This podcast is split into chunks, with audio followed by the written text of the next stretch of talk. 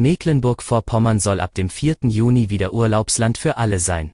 Was das bedeutet, erfahren Sie im Schwerpunkt des SVZ Audiosnack. Es ist Donnerstag um 5 Uhr. Ich wünsche Ihnen einen guten Start in den Tag. Das sollten Sie außerdem wissen. Anstehen unter freiem Himmel bei Regen und Wind. Vor dem Theater in Schwerin bildete sich gestern eine lange Schlange. Der Kartenverkauf für die Schlossfestspiele hat begonnen. Auf dem Alten Garten wird die Premiere des Musicals Titanic am 11. Juni aufgeführt. Am 12. Juni beginnt im Schlossinnenhof die Vorstellungsreihe des Schauspiels Die Schildbürger. Alle Schüler in MV können von heute an wieder zum Unterricht in die Schule gehen. Dies war bisher noch nicht für alle möglich, weil die 7-Tage-Inzidenz nicht in allen Regionen des Landes in der vergangenen Woche unter 50 lag. Diesen Wert unterschreiten mittlerweile aber auch die Landkreise Mecklenburgische Seenplatte, Rostock sowie Vorpommern-Greifswald. Zum Schwerpunkt. Hotels, Pensionen, Campingplätze und Ferienwohnungen können am Freitag nächster Woche nach siebenmonatiger Schließung wieder für Gäste aus dem gesamten Bundesgebiet öffnen.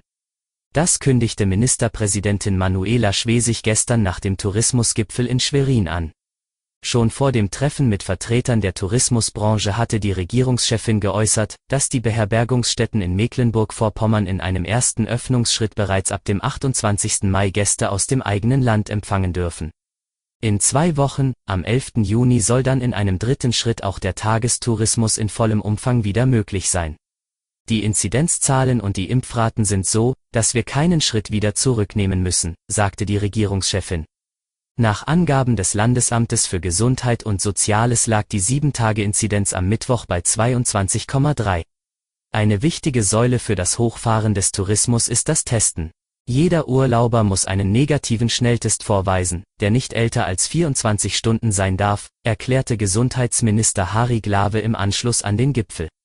Ausgenommen sind Geimpfte, Genesene und Kinder. In den Ferienorten sollen die Testmöglichkeiten deshalb ausgebaut werden.